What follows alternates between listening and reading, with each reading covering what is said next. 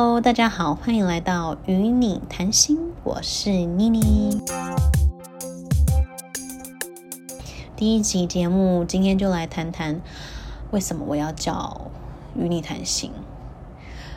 这个节目的名称原本是想要以我的名字 Jenna 来取名，结果后来，后来有一天我在 Podcast 上面发现有另外一个叫 Jenna，他在谈身心灵的成长，就是分享一些人生的经历跟道理，教那些学校没教的事吧。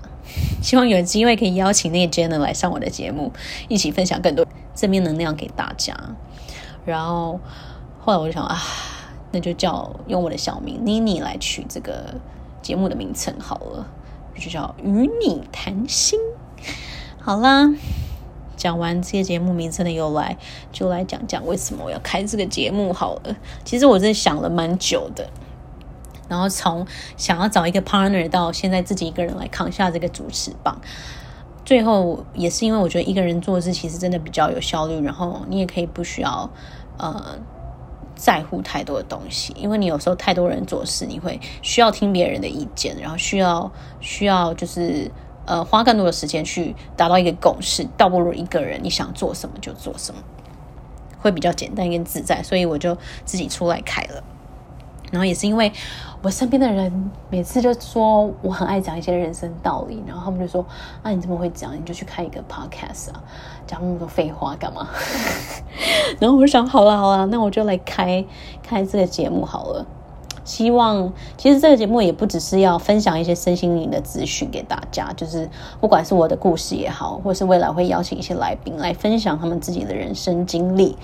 透过这些分享，让大家一起帮助，不管身边的人，或是你自己，现在正在陷入一个迷惘、一个低潮期，或是你被一些心理疾病或精神问题给困住了，我都希望我的节目可以带给你们一个一个出口，带你们一起找到你们的出口。